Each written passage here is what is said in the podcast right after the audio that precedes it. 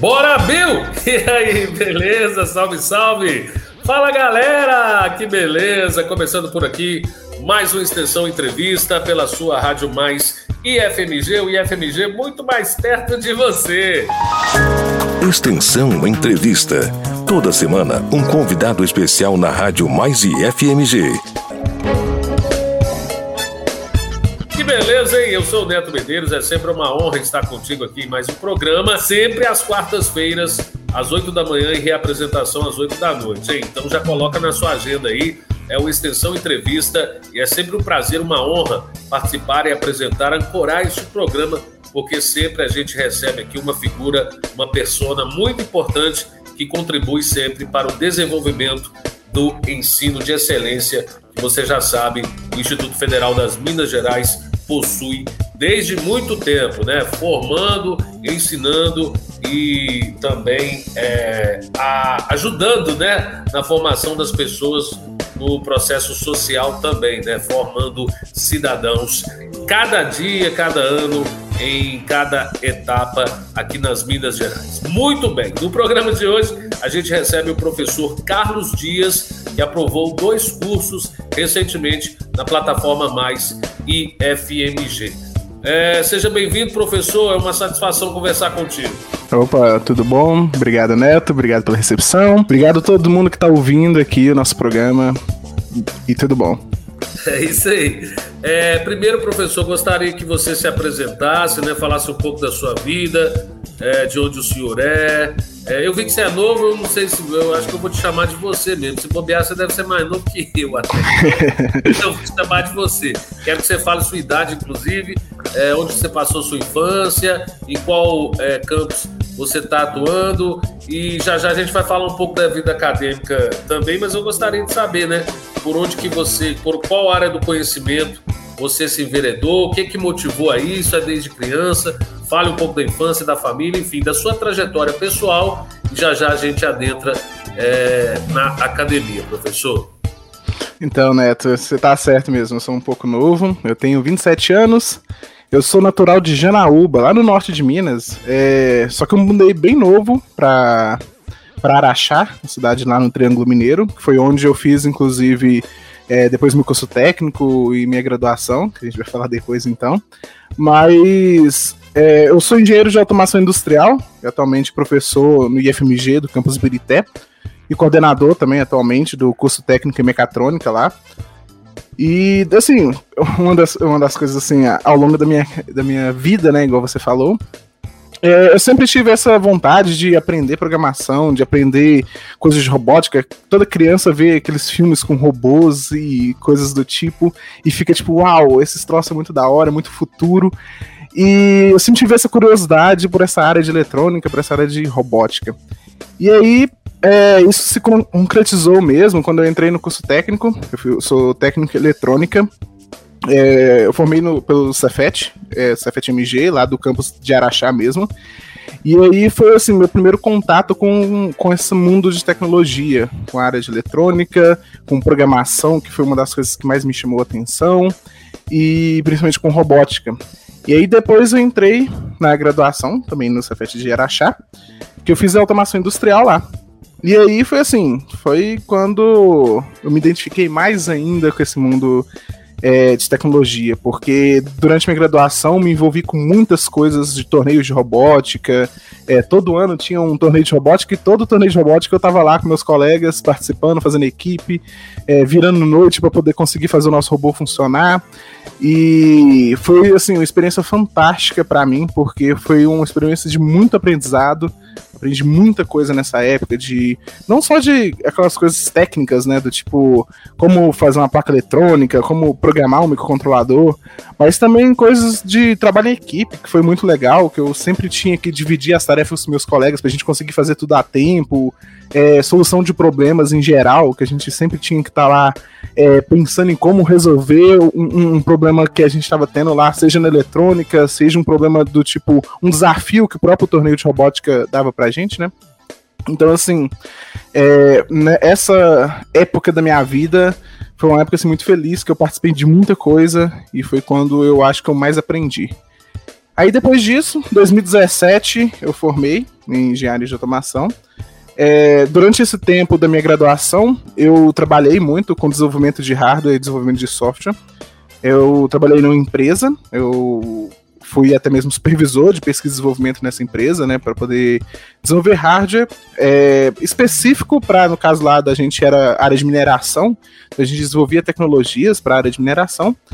E ao mesmo tempo, em paralelo, eu tinha junto com meu irmão, um, com meus irmãos, a gente sempre trabalhou também com essas coisas de tecnologia, meio que um negócio de família, assim. É, a gente trabalhava prestando serviço, fazendo software também para as empresas. Tipo, ah, eu preciso de um software para isso, isso, isso, que faça isso. Beleza. E a gente pegava, bolava o software pro cara e entregava na mão dele um software personalizado para aquilo que ele queria. E isso, assim, como minha graduação era no período noturno, durante toda a minha graduação eu consegui mexer muito com isso. Eu e meus irmãos, a gente tocou muita coisa nessa brincadeira aí de, de fazer software e, e para os outros é, personalizados. Mas aí chegou em 2018, eu tinha já eu acabei de formar em 2017, né, na, na engenharia, surgiu a oportunidade para trabalhar como professor substituto no Cefet de Araxá. Eu falei assim, tamo aí, né? Por que não? Aí eu, eu tinha já um interesse por, por essa área é, didática, apesar de gostar muito do desenvolvimento, da área de desenvolvimento privado, né? Mas é, ensino eu sempre achei legal, sempre achei muito da hora. E aí eu acho que foi quando fechou com chave de ouro, assim, que eu queria realmente ir pro ensino. Foi em 2018 que eu entrei para dar aula de professor substituto no Cefet. E eu dei aula de substituto 2018 2019. Chegou em 2020, eu fui chamado pro campus de Brité e tomei posse lá, agora, onde eu estou lá agora, até agora, né? Vamos dizer assim. E é isso, acho que eu resumi rapidamente, eu falo um pouco rápido, Neto, então. Maravilha, professor, acho que é isso mesmo, né? Eu sabia, com essa cara de menino, sabia que era bem novo mesmo, tem nem 30 ainda, mas é isso, eu fico de cara com as pessoas hoje em dia, como elas estão, como os jovens de hoje, cara e até as gerações mais velhas também, né? Porque antigamente as pessoas com 50 anos estavam bem mais acabadas e hoje os 50 é tipo os 40, né? Então cada vez mais as pessoas estão mais precoces, né? Com qualidade de vida e isso é, faz parte também do avanço tecnológico, né? A gente com teve certeza. a revolução industrial, depois o aprimoramento né, da, da tecnologia, da informática, é, a sua geração é bem mais nova, então, assim, é, vocês não, não, não, já nasceram com uma certa tecnologia e as crianças de hoje muito mais, né? A gente, a gente da minha geração, que eu digo, passou pelas mudanças, né? O advento da internet, a mudança da fita cassete, é, do, do, vinil para o CD, né? depois para o DVD, Blu-ray, agora aparelho de DVDs também já nem existe mais, já está totalmente obsoleto.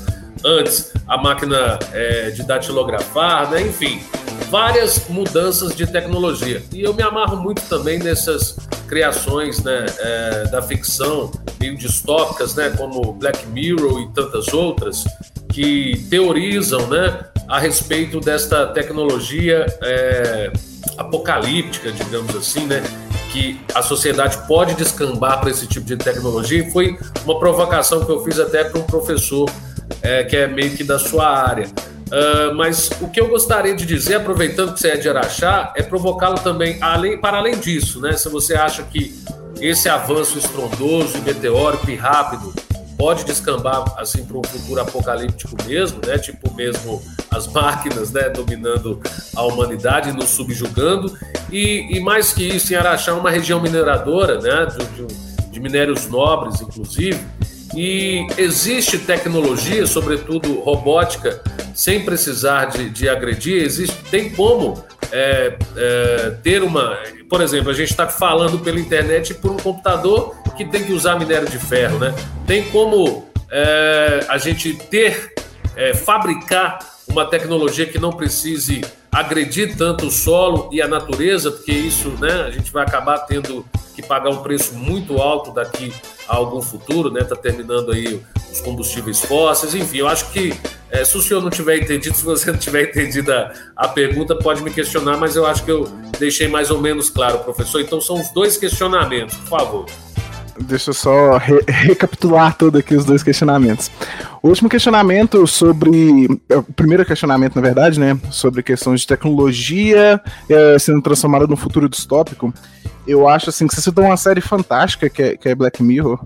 E eu adoro, eu particularmente gosto muito, que eu acho que é o mais próximo que a gente tem de futuro distópico, que eu acho mais plausível são algumas das tecnologias que tem lá. E porque assim, às vezes, antigamente, eu falo antigamente, tipo, não muitos anos atrás, né? Sei lá, 2010 ali, quando a gente tava. É, já tava com a internet bem avançada, mas ainda tava caminhando, engateando para poder virar o que é hoje, o boom que, que teve de internet, de tecnologia, de redes sociais. Hoje em dia, se a gente pensar 10 anos atrás, não era nada, né? E a gente sempre tem esse medo de, tipo, as máquinas é, vão dominar o mundo, os computadores vão matar todo mundo e vão escravizar os humanos. Sempre tem essa, essa meio medo de até que ponto que a tecnologia vai chegar, né? Eu, eu, isso é uma, uma, pergunta que eu até faço para os meus alunos também, que eu falo assim, gente, o que, que vocês acham? Vocês acham que a tecnologia é, ela é uma coisa para poder tirar empregos? É uma coisa que vai tirar o ser humano do trabalho? É uma coisa que a gente vai se tornar é, menos importantes no desenvolvimento, na construção de, de, da sociedade e mais é, escravos desse, dessas tecnologias? E aí, a primeira pergunta que a gente tem que lembrar é sobre a primeira revolução industrial, né? Que a hora que a gente pensa na primeira revolução industrial, aconteciam esses mesmos questionamentos. A galerinha tava lá é, fazendo o tecido deles na mão, de repente no tiar, né? E aí de repente surge uma máquina a vapor que faz o mesmo tanto de tecido que ele fazia lá em um mês, faz um dia só. Assim, é, tô tirando esses dados, é, obviamente, só para exemplificar, né? Mas o que eu quero dizer é que a tecnologia, ela tá sempre pra gente produzir mais, com menor custo e pra gente conseguir melhorar nossa qualidade de vida. Eu não vejo a gente como escravos daquela visão clássica do Exterminador do Futuro, sabe? As máquinas apontando uma arminha pra gente e falando assim, vocês vão trabalhar pra gente.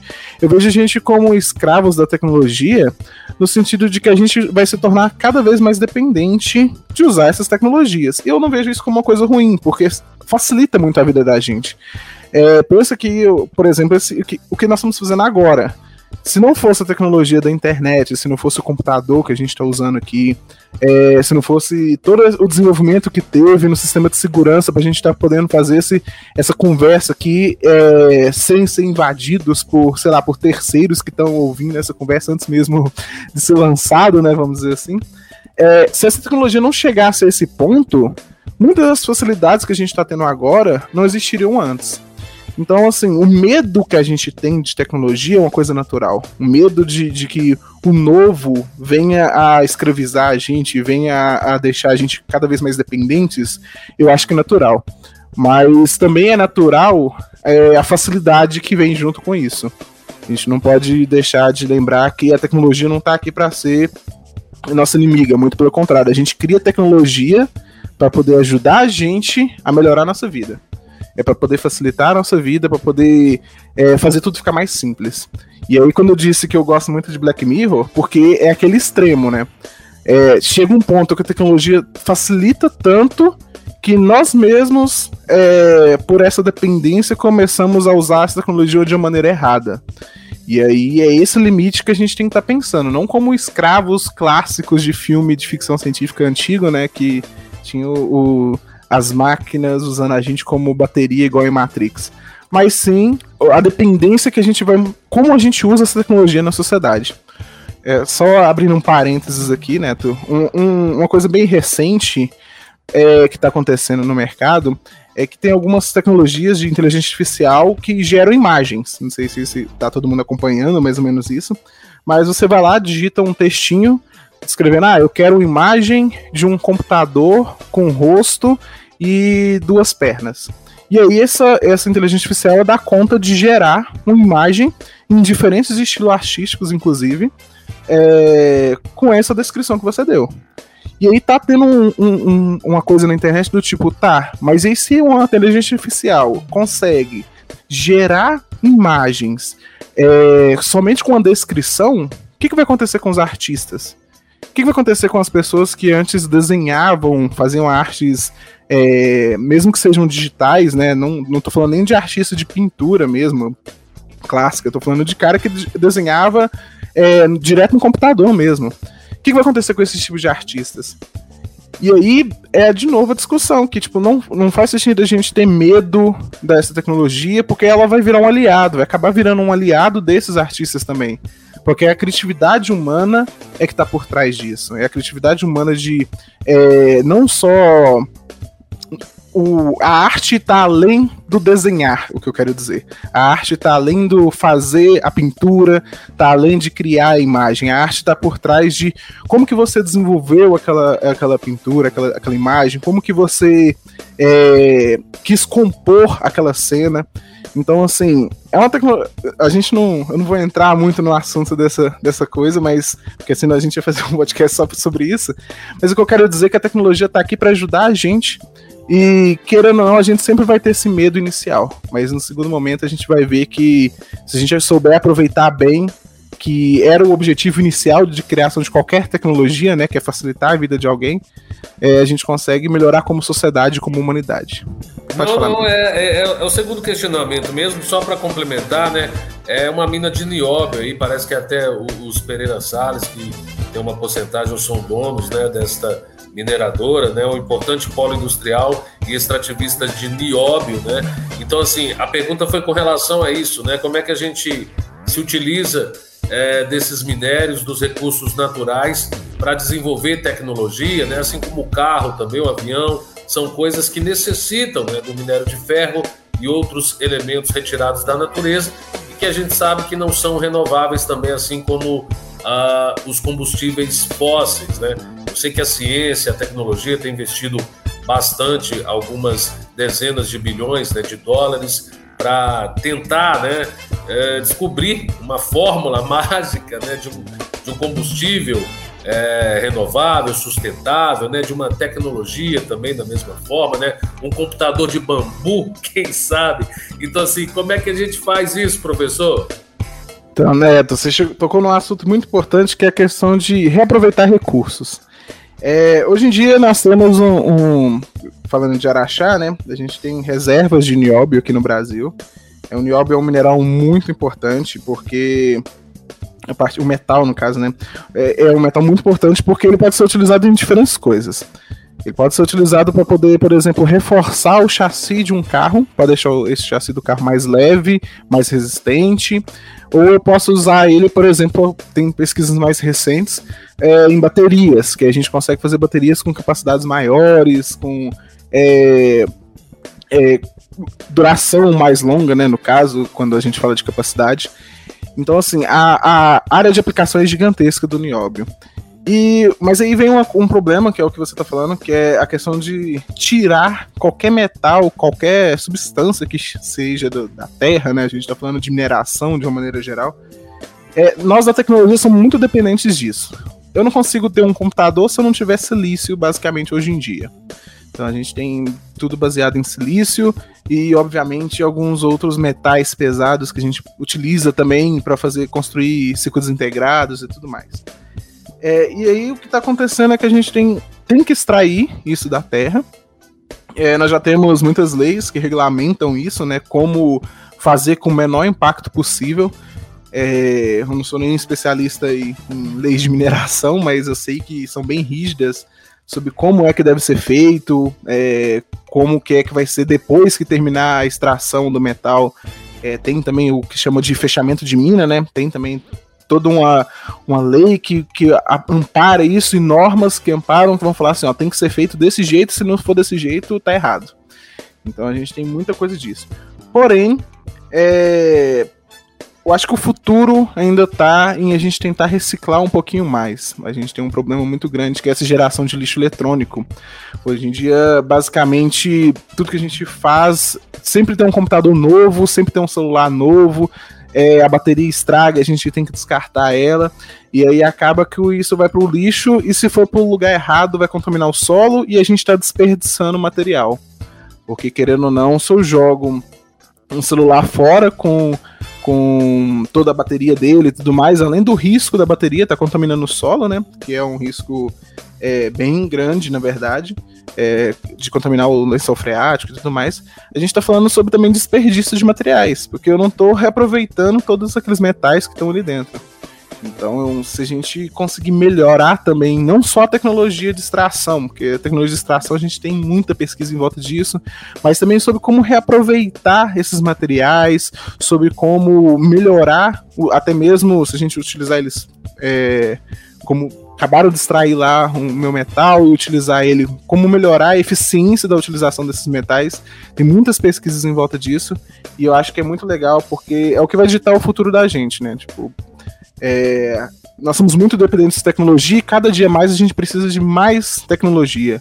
É, cada dia mais a gente inventa novas máquinas, novos computadores, e se a gente não arrumar um jeito de é, ser mais verdes, é, entre aspas, aqui, né? No sentido de que reaproveitar melhor tudo isso que a gente fez, a gente está indo para um, um caminho meio sem volta também. É, muito doido, professor. Esse, esse papo da pano para manga, então, é Vou começar a pensar um pouco mais as ideias, porque senão realmente a gente fica falando até amanhã mesmo. Queria te questionar a respeito da nanotecnologia, né, dessas aspirações que tem aí, que vira e mexe a gente vê até, até, até que ponto isso é verdade ou é mito, é lenda, né, o lance de uma, dos mosquitos aí de robôs mosquitos para filmagem, enfim, tem uma, série de coisas. Tem um pouco de viagem também. É, é, mas vamos deixar, pra, vamos deixar isso para uma próxima oportunidade, para o próximo programa Extensão Entrevista, porque senão não dá tempo da gente abordar o assunto principal desse bate-papo, que é a aprovação aí dos cursos em Java, né, na plataforma Mais e FMG. Então, você fica à vontade agora para falar com muita tranquilidade e propriedade a respeito desses cursos, se há algum parceiro, uh, né, se já começaram as aulas, como é que está o processo de implementação destes cursos na plataforma Mais e FMG, professor? Obrigado, Neto. Então, são dois cursos que foram aprovados para a plataforma. É o curso de JavaScript básico e um curso de JavaScript avançado. Então, são duas etapas aí de conhecimentos para descobrir JavaScript. Se me, permite, se me permite, Neto, eu vou fazer só uma correçãozinha aqui para não confundir Java e JavaScript, que são duas linguagens de programação diferentes. O é, que, que é o objetivo desses cursos? É, JavaScript é uma linguagem é, inicialmente ela foi é, criada para trabalhar na web mesmo, para ser navegadores da web. Então lá no comecinho da, da, da linguagem, 1995, se eu não me engano, que foi quando ela surgiu mesmo. É, o objetivo era trazer, fazer páginas da web mais dinâmicas. Então, ao invés, lá no começo da internet mesmo, que as páginas eram aquelas coisas mais estáticas, o objetivo era trazer uma linguagem de alguma maneira que rodasse no navegador e que permitisse ter interações com o usuário, ficasse uma coisa mais é, fluida para a navegação do usuário. É, só que mais recentemente, é, o JavaScript deixou de ser só uma, uma linguagem para o lado do navegador e se transformou também numa linguagem que pode ser utilizada fora do navegador. Que aí é utilizando, por exemplo, o Node.js, que é uma tecnologia muito legal, muito difundida hoje em dia, que é para rodar o JavaScript como se fosse um software dentro de um computador pessoal. Por exemplo, eu posso rodar um programa baseado em, é, em JavaScript, aqui, escrito em JavaScript, rodando com Node.js, né? É, no meu computador ou num servidor. E mais recente ainda, a gente tem também é, algumas coisas como o React.js, que vai trazer também é, JavaScript para o lado do celular, né, para os dispositivos mobile. Então, assim, JavaScript é uma linguagem é, muito grande e muito utilizada. E aí o objetivo desses dois cursos, primeiro o básico, é principalmente apresentar é, para um usuário que tem um pouco de noção assim sobre como que funciona um, um questões de lógica, é, a gente até faz uma revisãozinha básica nesse curso sobre isso também, mas apresentar a linguagem de programação como uma coisa que você pode usar como uma ferramenta. Então, o objetivo desse curso do JavaScript básico é apresentar essa ferramenta, essa linguagem de programação como uma ferramenta, para tentar resolver coisas básicas. Então, a gente aprende várias coisas legais, tipo como que funciona, o que é uma variável em linguagem de programação, como que funciona operadores lógicos, ou seja, ah, eu quero fazer uma condição do tipo, se o usuário clicar nesse botão e não clicar nesse aqui, é, eu não mostro para ele uma mensagem falando que está alguma coisa errada. Então, assim, coisas de lógica também estão dentro desse curso. E termina, a gente fecha o curso com manipulando objetos é, em JavaScript, que é um tipo especial né, de, de, de dado dentro do JavaScript, que é muito utilizado em qualquer coisa que envolva JavaScript. Então, assim, o curso de JavaScript básico, a gente não foca em nenhuma dessas duas tecnologias que eu, que eu citei aqui. A gente não foca em Node.js, não foca em React, a gente foca em mostrar para pro, a pessoa que está querendo aprender JavaScript em como que funciona a linguagem de uma forma geral. Então, o objetivo nosso é mostrar assim, ó, isso é JavaScript. Agora, se você quer ir para o React, você vai estudar um curso de React é, focado em React. Ah, se você quer estudar para Node.js, você vai fazer um curso focado em Node.js. Mas nenhum desses dois cursos você não consegue fazer se você não tiver uma base de JavaScript, como que funciona a linguagem. E é esse o objetivo do primeiro curso. É, já o segundo curso, o de JavaScript avançado, ele já é um pouco diferente. A gente trabalha é, com a web, então a gente está trabalhando de páginas dinâmicas mesmo dentro do navegador. E aí o objetivo nosso lá é, um, é tentar apresentar mais coisas é, que estão envolvidas na linguagem dentro do navegador. O que, que é isso? Por exemplo, eu clico num, num botão aqui, é, a gente está aqui conversando, eu vou lá, clico num link num botão para poder mostrar um link para mim, um PDF. É uma coisa bem normal para o usuário no dia a dia, a gente faz isso naturalmente, né? É, e aí eu clico nesse botão e acontece alguma coisa. Aparece uma janela para mim falando que eu cliquei no botão. Aparece uma janela, por exemplo, eu estou no Google Drive, eu clico lá no, no, num PDF, ele pega e abre a janela com o PDF para mim. Como é que funciona por trás disso tudo? Como que funciona essa interação, esses que a gente chama de eventos, né? Esses eventos da interação do usuário com a página. E o objetivo do curso de JavaScript avançado é justamente isso. Agora que você já sabe, depois, partindo do princípio que você já fez um curso de JavaScript básico, que não seja esse que a gente está apresentando aqui, mas pode ser de outro lugar, você já tem uma base da linguagem. E aí eu quero. Peraí, só passei essa moto. Ah, passou. Não sei se deu pra ouvir. Mas é, eu quero mostrar é, mais coisas da linguagem. Eu quero entender como que funcionam essas interações. Eu quero interagir com a página. Eu quero buscar o clima do, da minha cidade, dependendo da posição onde eu estiver, para dentro da minha página. Ou então eu quero que o usuário busque em outro servidor dados, é, por exemplo, de, dos dados do usuário, e-mail, senha, ou então eu posso buscar é, o CEP da rua para poder fazer mais interações. Então, o que, que, a gente apresenta nesse curso de JavaScript avançado? A gente já apresenta um pouco de coisas diferenciadas. Enquanto no curso de JavaScript básico que eu acabei de falar, a gente apresenta como que funciona a linguagem de maneira geral. No curso de JavaScript avançado, a gente já traz um pouco mais de recursos que a linguagem consegue oferecer para a gente. O que, que são esses recursos? É, por exemplo, eu estou aqui navegando no Google Drive, eu fui lá e cliquei para poder abrir um arquivo. O Google Drive pega abre uma janela para mim mostrando esse PDF desse arquivo. Observe que teve uma interação ali, né? Eu tive que clicar no, numa página do Google Drive e ele abriu uma janela com esse arquivo para mim. Por trás disso, tem um código em JavaScript que tá escutando na hora que você clicou no botão, ele, então, ele tá lá o tempo todo assim, ó, peraí, o usuário clicou no botão? Não. Ó, agora o usuário clicou no botão, vou mostrar para ele a janela agora. Aí o usuário clicou no botão, houve um evento, e aí ele mostra essa janela para o usuário. E aí, como é que funciona isso na linguagem? É o que, que, a linguagem chama de eventos, né? De event lista, né? Que é o ouvinte de eventos. E mais que isso, não só interações com a página, mas, por exemplo, interagir com elementos fora da nossa aplicação.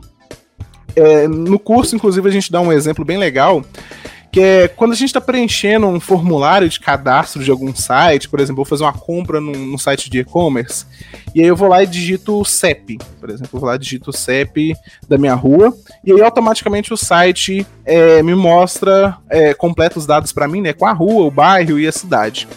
Aí você fica pensando assim, nossa, mas de onde é que tá vindo esses dados, né? De onde é que tá vindo, a partir só de ter o CEP, ele completa para mim a rua, o bairro e a cidade. E aí a gente aprende nessa. Tem uma, uma sessão lá no, no, na, no nosso curso que é tipo sobre como consumir dados de aplicações externas. A gente fala justamente sobre isso. Vamos lá no site dos Correios, a gente vai usar um API de, outros, de outro servidor, acessar esses dados e trazer eles para a nossa aplicação. Então, no curso de JavaScript avançado, a gente trabalha com mais recursos que a linguagem oferece, já pensando em aplicações que a gente consegue fazer mais avançadas. Eu acho que é um curso assim bem legal para quem já tem um pouquinho de contato com JavaScript e quer aprender como que funciona outras coisas, como manipulação do Doom, como que funciona essa, essa interação com, com, com sistemas externos, para criar aplicações ricas, aplicações mais é, dinâmicas para web. Tudo o tempo todo voltado para web. É isso, acho que em resumo, Neto. Maravilha, professor. Então, é, aos interessados e interessadas em participar do curso, ele já está no ar. Como deve proceder? O curso já está no ar, disponível na plataforma Mais IFMG. Basta entrar lá na seção de cursos, que você já vai ver ele como listado lá como um dos cursos. Se inscrever, é um curso gratuito. Curso de duração de 40, de 40 horas. A gente tem vídeo aulas explicando sobre o curso. A gente tem um e-book também com atividades para poder fazer. Essas atividades são assim bem focadas é, em mostrar para quem está estudando, para quem está aprendendo, a fazer uma coisa dinâmica e, ao mesmo tempo que está aprendendo, não ficar só naquela parte de teoria sobre como funciona, e sim pegar a mão na massa e fazer alguma coisa acontecer. Acho que é bem legal e está lá disponível já na Mais FMG para todo mundo. Tá certo, professor. Qual é o endereço mesmo? Manda para nós aí. É no maisifmg.edu.br e aí entra lá na seção de cursos. Deixa eu pegar aqui o link certinho que tá aqui. E tem algum colaborador contigo ou as aulas são ministradas só por você mesmo?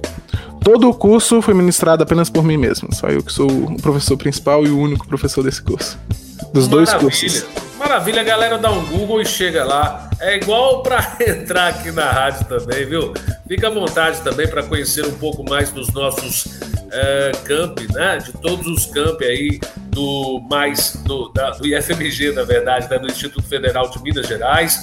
Procure o curso aí, o após também, né? Tem um leque de opções aí pelos, pelas dezenas, né, pelas várias unidades aí de campos por todas as Minas Gerais, tem Ouro Preto, né, tem é, no Triângulo, tem Sul, Norte, enfim, várias unidades do Instituto Federal de Minas Gerais, sempre trazendo profissionais do naipe, do calibre do professor Carlos, né? Muito obrigado, professor. Gostaria que o senhor deixasse, então, né, que você, essa mania, né? Rapaz, tem 27 aninhos, pega até mal chamar de senhor. É, fica à vontade para deixar suas considerações finais aí, professor. Muito obrigado, Neto. Obrigado pela recepção. Obrigado pela, por todos do Mais IFMG por me dar essa oportunidade de estar publicando esse curso. Espero todos vocês que estão nos ouvindo aqui para dar uma conferida no curso do Mais IFMG lá do JavaScript básico e avançado e conhecer também mais sobre o IFMG, sobre os cursos que a gente oferece. E será um prazer lá receber vocês. Obrigado, gente. Muito obrigado, professor. Em nome também da Pró-Reitoria né, de Extensão e do Pró-Reitor uh, da ProEx nosso querido Carlos Bernardes, né, e todos os servidores e servidoras lá da ProEx. Gostaria de deixar o meu abraço, o meu agradecimento e convidá-lo também para sempre conferir, né, além do seu programa, as demais edições do nosso programa Extensão Entrevista, que também estará no nosso canal do YouTube. Assim que for pro ar, a gente sobe lá também em outra plat plataforma, tá bom? E muito obrigado a você que sempre acompanha a nossa Rádio Mais e FMG. Lembre-se, é, é a, a, mais, a Rádio Mais IFMG é o IFMG muito mais perto de você. E claro, fica o convite para a próxima edição do nosso Extensão Entrevista. Tá beleza? Agradeço ao professor Carlos Dias e a você que conferiu o programa até agora. Como eu disse, repito, fica o convite para nos acompanhar também na próxima edição do Extensão Entrevista, beleza? Muito obrigado, até mais, até lá, tchau, tchau.